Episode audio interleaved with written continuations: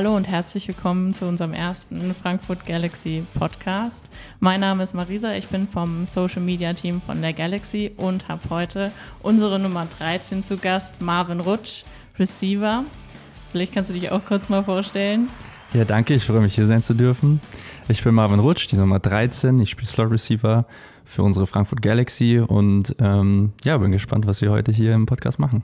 Ja, ich freue mich drauf. Und vor allem ähm, wollen wir ja auch mit dem Podcast vor allem auch Leute abholen, die vielleicht gerade neu beim Football sind und noch nicht so die große Ahnung haben.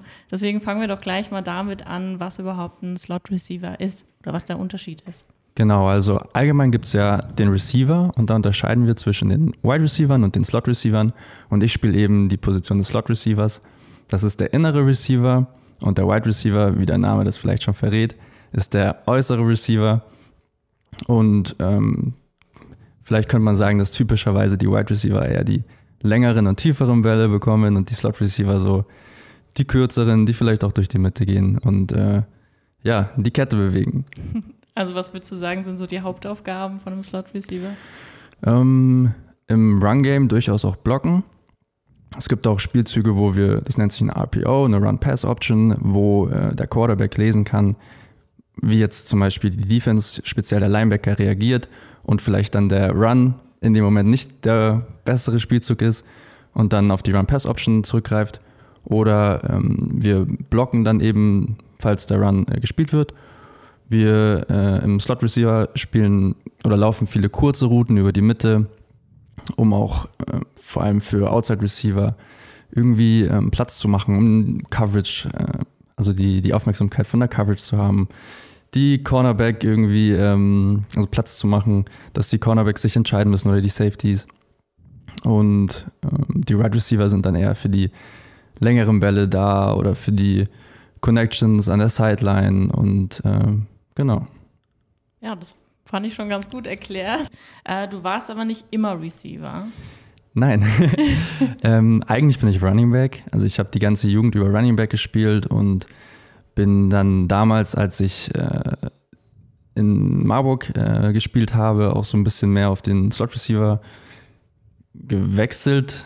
Also vielleicht nicht ganz freiwillig, aber habe dann primär Slot Receiver gespielt und ähm, habe aber immer noch sehr gerne das ein oder andere Handoff, was ich dann annehme. Aber siehst du irgendwie ein Comeback äh, im Kommen oder sagst du, die Running Back Karriere ist ganz vorbei?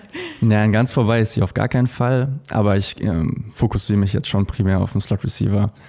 Vor allem, also mir macht die Position auch Spaß. Ich denke, egal welche Position im Football man spielt, man kann einfach froh sein, Football zu spielen. Und das, wo auch immer der Coach mich einsetzen möchte, da spiele ich dann eben auch gerne. Und wenn der Coach will, dass ich nochmal ein Handoff nehme oder irgendwie einen Jet Sweep, also wenn man als Slot Receiver in eine Motion geht von links nach rechts und dann einen schnellen Pitch bekommt oder sowas, das nehme ich dann trotzdem immer gerne an. Aber primär bleibe ich jetzt wahrscheinlich Slot Receiver. Du kennst auch aus deiner Marburg-Zeit einige Spieler, die jetzt auch im Roster sind. Wer war da so dabei? Genau. Ähm, der prominenteste ist vielleicht Jacob Sullivan, unser Quarterback, der auch mit mir in Marburg gespielt hat. Dann gibt es den Hendrik Schwarz, der ist auch ein Wide Receiver und Moritz Schmidt, der spielt in der O-Line und Max Lötz, der spielt in der D-Line. Das sind die 1, 2, 3, 4 Leute aus Marburg, die jetzt mitgekommen sind äh, zur Frankfurt Galaxy. Also würdest du sagen, die Football-Community in Deutschland ist schon recht überschaubar, sodass man doch einen oder anderen kennt oder irgendwo schon mal zusammen gespielt hat? Auf jeden Fall. Also gerade in der GFL kennt man schon die ein oder anderen Gesichter oder ähm, es gibt ja auch viele Auswahlmannschaften von, die, von den jeweiligen Bundesländern. Und wenn man dann in der Jugend mit anderen Spielern aus einer Auswahlmannschaft zusammengespielt hat und dann trifft man die wieder in der GFL oder jetzt dann äh, in der ELF, da kennt man auf jeden Fall das ein oder andere Gesicht. Du kennst aber auch noch jemanden anderen und auch länger, und zwar Lorenz Regler. Genau. Der, wie lange kennt ihr euch schon? Wir müssten uns seit, ich denke, 2013 kennen. Also jetzt das achte Jahr. Wir haben uns tatsächlich in der schon angesprochenen Auswahlmannschaft kennengelernt. Wir kommen nämlich beide aus München und haben dann für die Bavarian Warriors gespielt und damals noch in zwei unterschiedlichen Teams. In München gibt es nämlich die Munich Rangers und die Munich Cowboys. Und ich habe noch bei den Munich Rangers gespielt und er bei den Cowboys. Und in dem Auswahljahr haben wir uns kennengelernt und ein Jahr darauf später bin ich dann zu den Cowboys gewechselt. Und da haben wir dann zusammen äh, Football gespielt. Jetzt kannst du mal aus dem Nähkästchen plaudern. Gibt es irgendwie eine lustige Story von euch beiden? Was habt ihr schon so zusammen erlebt? oh je, ähm, jugendfrei oder nicht? das darfst du jetzt entscheiden. Mm, wir hatten, ja, wir hatten so einen, äh, wie sagt man das denn, einen, einen Schleier über uns. Wir hatten einen Fluch. Und zwar hatten wir es nicht geschafft, in unserer gemeinsamen Jugendsaison im Heimstadion zu scoren. Das war, das war wie ein Fluch. Wir wissen auch nicht, woran es lag. Aber wir haben bei Auswärtsspielen haben wir gescored, wir haben auch celebrated und das hat aber einfach nicht geklappt äh, zu Hause. Das Stadion heißt Dante Stadion, auch einen Touchdown zu scoren. Und das war damals so unser Ding. Würdest du sagen, dass Footballer generell abergläubig sind? Also gibt es irgendwie so Abläufe, die du hast vor dem, vor dem Spiel oder vor dem Spieltag? Das muss ich unbedingt machen, dann wird es auf jeden Fall ein gutes Spiel. Ich kann jetzt wahrscheinlich nur von mir reden. Ich bin auf jeden Fall abergläubisch, was das betrifft. Ich habe zum Beispiel immer ein T-Shirt, das ich während des Spiels anziehe, das ist auch immer das gleiche.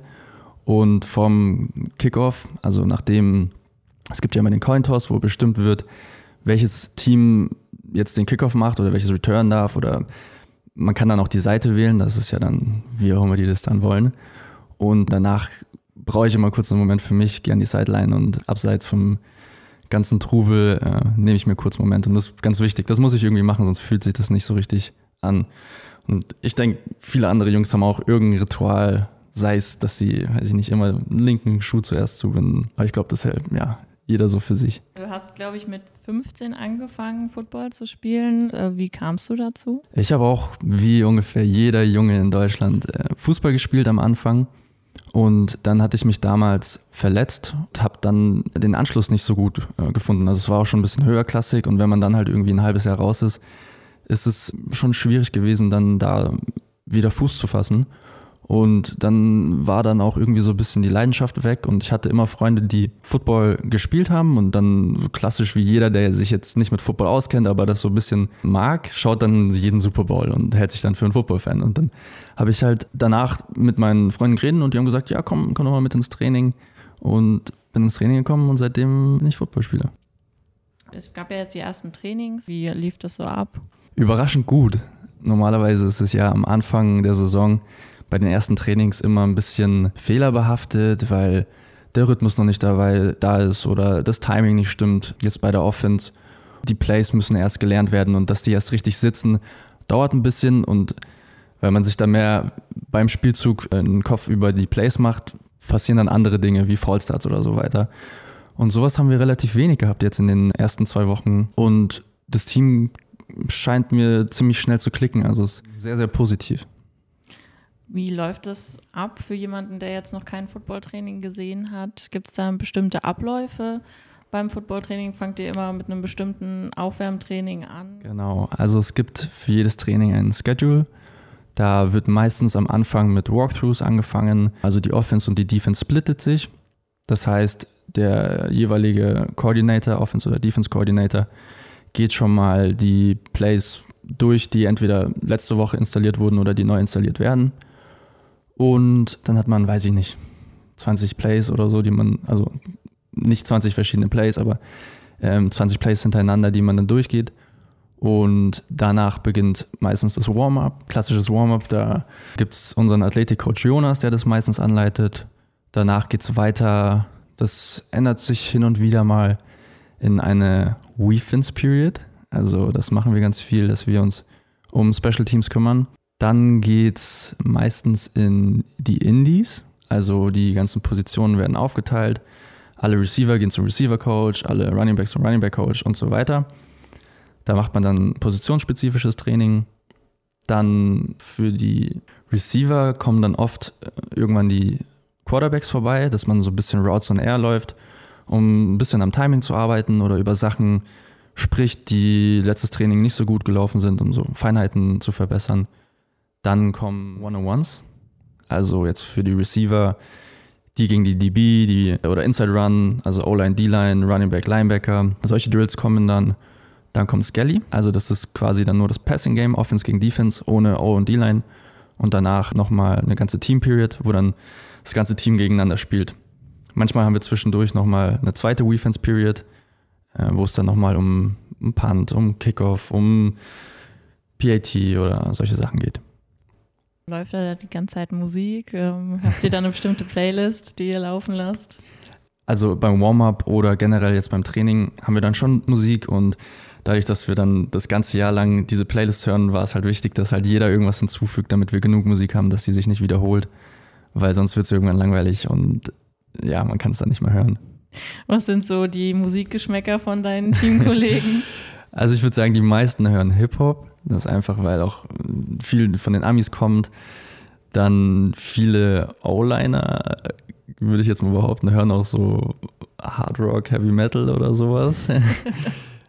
Gerade in Frankfurt hören auch viele Jungs Deutschrap und ähm, ja, das sind so wahrscheinlich die, die Geschmäcker, die am meisten vertreten sind. Das hört sich aber nach einer ähm, Playlist an, die ganz gut ist und auch variabel. Auf jeden Fall, ist eine bunte Mischung. Es gibt ja sehr viele Spielzüge, die man dann auch lernen muss. Gibt es da eine Methode, die du hast, wie du das lernst?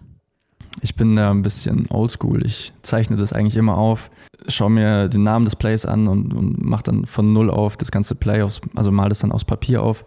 Es fällt mir leichter, weil ich kann mich nicht irgendwie vor das Playbook oder von Laptop, wo auch immer man das halt offen hat, hinsetzen und mir einfach im Kopf vorstellen. Ich muss es immer aufzeichnen. Gab es da auch schon mal einen riesen Fail, den du äh, hattest, dass du einen ganz falschen Spielzug im Kopf hattest? Klar, ich, ich glaube, das hat jeder. Gerade wie vorher schon angesprochen, am Anfang der Saison, wo noch nicht alles eingespielt ist, passiert das schon häufiger. Das ist auch okay.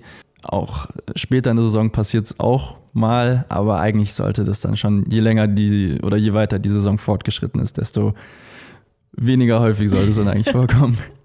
Also derjenige, der dann den Spielzeugen nicht drauf hat, der ist dann Wasserträger für das restliche Jahr. ja, so schlimm ist es auch nicht, aber es, ist, es sollte schon sitzen. Du hast ja auch nicht immer nur Football gespielt. Was machst du sonst noch in deinem Leben? Ähm, momentan studiere ich noch Sportwissenschaften in Frankfurt an der Goethe-Universität. Bin auch, beziehungsweise war es eigentlich, bevor Corona gekommen ist, äh, Personal Trainer. Das ist jetzt ein bisschen äh, weniger geworden, einfach durch die ganze Pandemie. Und ansonsten ähm, ja, bin ich bald mit dem Studium fertig und dann schauen wir mal weiter. Bleibt denn da für alles andere dann noch so viel Zeit? Weil du hast ja schon viele Trainings am Wochenende, dann die Spiele, wo man auch mitunter mal fünf, sechs Stunden hinfährt. Ja, Football nimmt schon viel Zeit in Anspruch, gerade auch, weil es ja nicht nur das Footballtraining ist, sondern man muss sich auch im Fitnessstudio äh, auf die Saison vorbereiten oder fit halten oder eben rehaben, wenn man jetzt irgendeine kleine Verletzung hat. Das ist schon sehr, ja, schon viel, aber es, es ist ja das, was wir lieben und was wir, deswegen machen wir das ja auch. Und klar kann man dann im Sommer vielleicht nicht irgendwie immer in Urlaub. Dafür hat man ja auch eine Offseason mit mehreren Monaten Zeit, wo du dann äh, machen kannst, was du willst, bis dann wieder die Vorbereitung losgeht. Und ja, ansonsten durch Corona ist ja jetzt gerade online, also ist keine Präsenz, sondern alles ist online. Dadurch ist auch schon wieder mehr Zeit. Man, es geht. Also das ist schon gut so. Uns haben auch viele, viele Nachrichten erreicht von jungen Talenten, die Football angefangen haben oder schon seit einigen Jahren spielen. Was würdest du sagen für Leute, die sagen, ich möchte gerne in zwei Jahren in der ELF spielen? Einfach dranbleiben. Also ich würde sagen, Konstanz ist äh, mit das Wichtigste im Football. Weil wenn du regelmäßig arbeitest an deinen Fähigkeiten und dich versuchst zu verbessern, dann kannst du gut werden. Und wenn es im ersten Jahr nicht klappt, dann sollte man es im zweiten Jahr nochmal probieren. Und wenn es im zweiten Jahr nicht klappt, dann im dritten Jahr. Irgendwann bekommt man seine Chance. Das ist auf jeden Fall ein gutes Motto. Also an alle da draußen, die gerade zuhören und vielleicht den Traum haben, in der ELF dann später zu spielen. Dranbleiben, trainieren noch eine Frage, die uns auch erreicht hat. Generell, wie gehst du mit dem Leistungsdruck um? Ja, ich denke generell als Sportler sollte man mit Leistungsdruck umgehen können. Also wer jetzt nicht die Fähigkeit hat, mit Druck umzugehen, wird wahrscheinlich dann nicht so leicht auf seinem Weg haben. Aber ja, einfach in seine eigenen Fähigkeiten vertrauen und vor allem die ganze Mental Preparation so ernst nehmen, dass du halt auf dem Feld deine beste Leistung abrufen kannst. Weil wenn du auf dem Feld bist und die ganze Zeit nachdenkst, was du für ein Play hast und was du überhaupt laufen musst oder über 100 andere Sachen nachdenken musst, dann kannst du nicht Vollgas geben. Und Deswegen abseits des Feldes machen, was du kannst und dann auf deine Fähigkeiten vertrauen.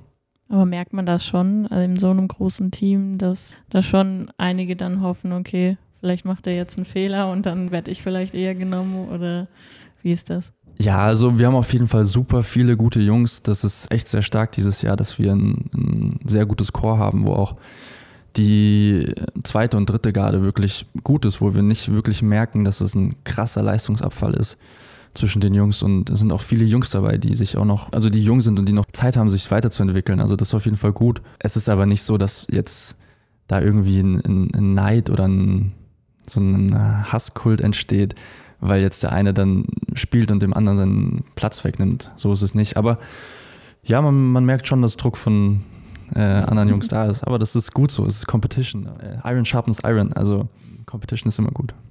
Wie schafft man das generell in so einem großen Team, Teamgeist zu entwickeln? Weil ich meine, es sind dann allein an die 60 Mann. Kennt man da wirklich jeden oder sagst du, okay, man hat doch schon seine Squad, die man gut kennt und mit dem man viel macht? Also der Teamgeist entwickelt sich relativ dynamisch. Das ist eigentlich, kommt von alleine, finde ich. Vor allem gerade viele Amis oder Importspieler, die man holt, die haben, die haben so eine ziemlich coole Energy, die sie bringen und das ist sehr ansteckend.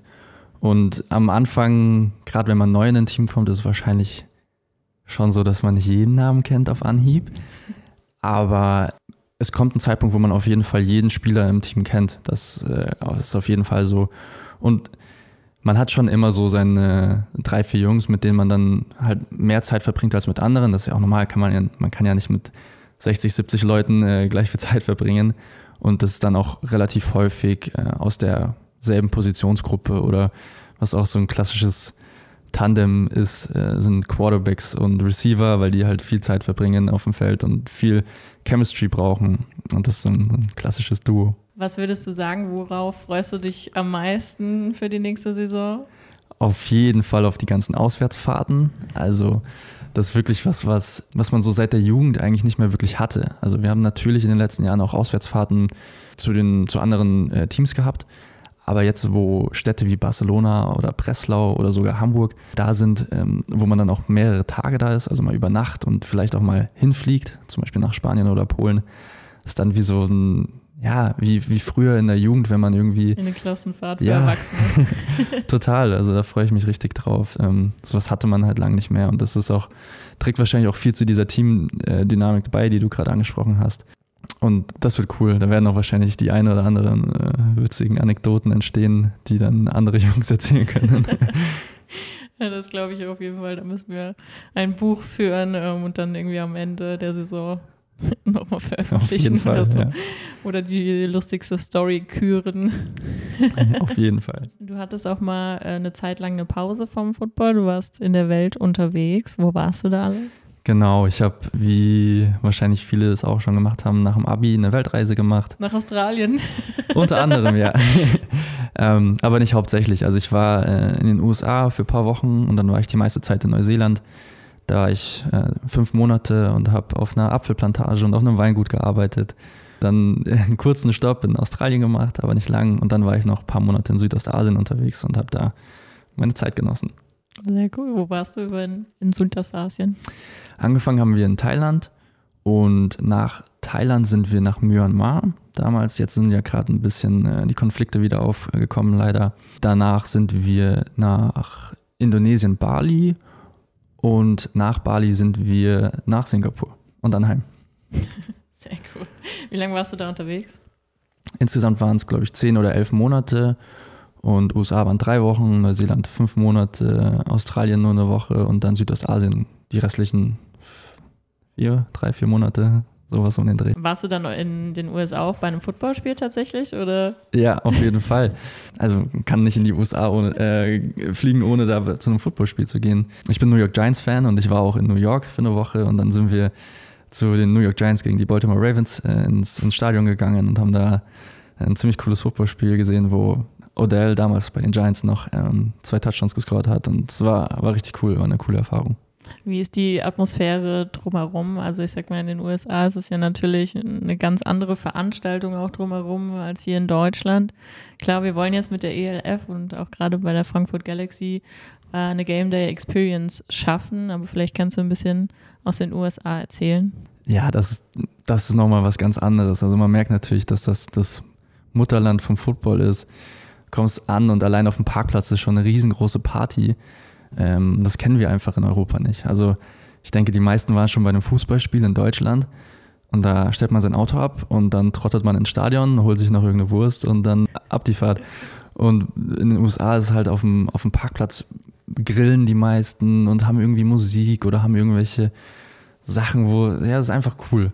Im Stadion ist das, also es gibt in, in bei vielen Teams gibt es nicht so wie im Fußball so ein Fangesang für das eine Team, sondern es gibt so, so allgemeine, weiß ich nicht, wie ich das beschreiben soll, so NFL-Fangesänge oder Hymnen und ja, das ganze Stadion ist halt bebt, Third Down, die Defense vom Heimteam, alle schreien rum, irgendwie der Typ, der die Musik macht im Stadion, macht noch irgendwelche Beats an oder so. Das ist auf jeden Fall äh, eine coole Energy dort im Stadion. Klingt auf jeden Fall nach einem gelungenen Tag, den du da in New York verbracht hast. Gab es denn auch in Deutschland schon mal ein Spiel, wo du gesagt hast, da war die Stimmung im Stadion, man sagt ja den berühmten Hexenkessel, da hat es auf jeden Fall gebebt. Auf jeden Fall, das war nämlich ähm, 2019 habe ich noch für Marburg gespielt und da das letzte Saisonspiel war gegen Frankfurt in Frankfurt. Dann wurde es dunkel und es ein bisschen neblig und der Spielstand war relativ knapp zum Ende des Spiels und dann wurde die Purple Hell richtig laut und das war, war cool, das war ein Gänsehautmoment, das hat richtig Spaß gemacht. Sehr, sehr schön. Was war so dein größter Erfolg in deiner Karriere bisher? Der größte Erfolg war vermutlich meine GFL-Saison 2019 da hatte ich ein ziemlich gutes Jahr und wir sind auch mit dem Team in die Playoffs gekommen, wo wir im Viertelfinale leider gegen Dresden ausgeschieden sind. Und da wurde ich zum GFL All-Star gekürt auf meiner Position. Und das als Deutscher fand ich schon ziemlich cool. Das hat mich sehr gefreut. Ich würde sagen, das ja. Wie ist das generell als Deutscher, wenn du Imports aus Amerika hast? Denk, hängst du dich dann an die? Denkst du, okay, von denen kann ich noch viel lernen? Wie ist da sage ich mal, das Leistungsgefälle oder sagst du, okay, die können sportlich mehr, aber auch von der Mentality her bringen die mir sehr, sehr viel? Auf jeden Fall ist das ein Ding, wenn wir jetzt Importspieler holen, sei es jetzt, dass es wirklich Amerikaner sind, die in den USA gespielt haben oder bestes Beispiel ist Anthony Mahungu, das ist ja ein Franzose, der hat aber auch im College und, und in, auch in der NFL kurz gespielt wenn die kommen, das sind die Jungs, zu denen schaut man auf jeden Fall auf, die zum einen von der Mentality her, weil die diese American, den American Spirit rüberbringen und zum anderen, die wissen so viel über Football, die können einem so viel beibringen. Das kann ich auch nur jedem empfehlen, dass er sich da an den Importspielern orientiert und versucht da einfach zu lernen. Das ist auf jeden Fall so. Sehr schön. Wir haben ja auch den ein oder anderen Star in der Liga generell. Wie ist das? Als homegrown Talent, sage ich mal, ist es dann schon so, dass man denkt so, okay, gut, der hat schon NFL-Erfahrung, der ist ziemlich krass auf der Position, spornt es einen dann schon noch mehr an?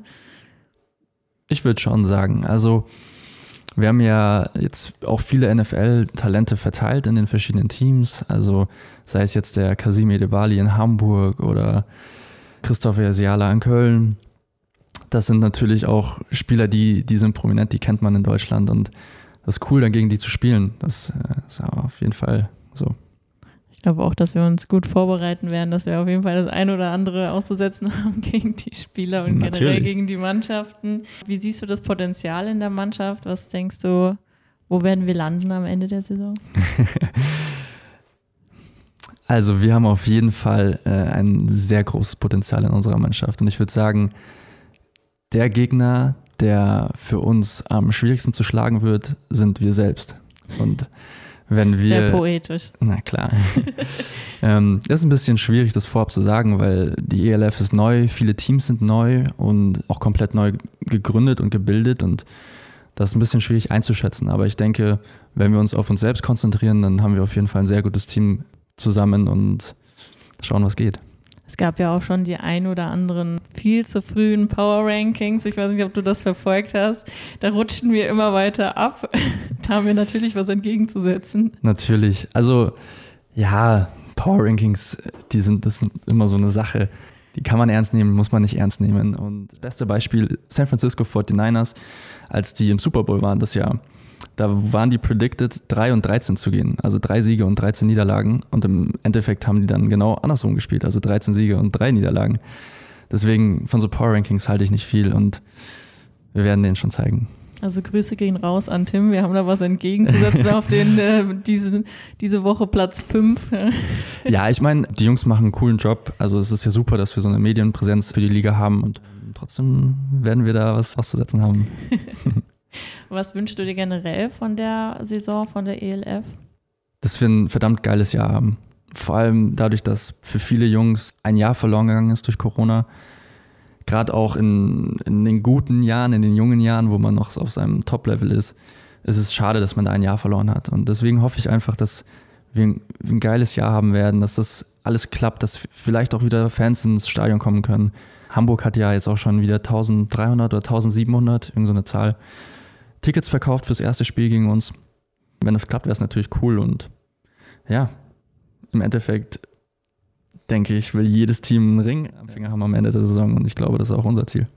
Ja, ich glaube, das sollte auf jeden Fall das Ziel für jede Mannschaft sein, sonst würde man den Sport auch nicht machen und nicht in der Liga antreten. Genau. Dann fangen wir doch mal wieder am Anfang an. Am 9.3. sind wir live gegangen mit dem Namen Frankfurt Galaxy. Du wurdest ja auch relativ am Anfang schon vorgestellt. Wie hast du dann die weitere Reise von der Pressekonferenz oder auch von vor deiner Verpflichtung erlebt? sehr spannend, weil sich ja viel getan hat, gerade auch mit der Liga-Neugründung und dass der Name Frankfurt Galaxy wieder zurückkommt, wo wir uns alle sehr darüber gefreut haben. Als Spieler kennt man natürlich auch schon die eine oder andere Verpflichtung, bevor sie bekannt gegeben wird, offiziell. Und das ist natürlich cool zu sehen, wie dann dieses ganze Team entsteht und auch die ganze Liga. Und das ist einfach eine spannende Zeit und cool zu sehen, wie sich das alles entwickelt. So, dann bedanke ich mich bei dir und bis zum nächsten Mal. Ja, danke, dass ich hier sein durfte. Ich habe mich gefreut.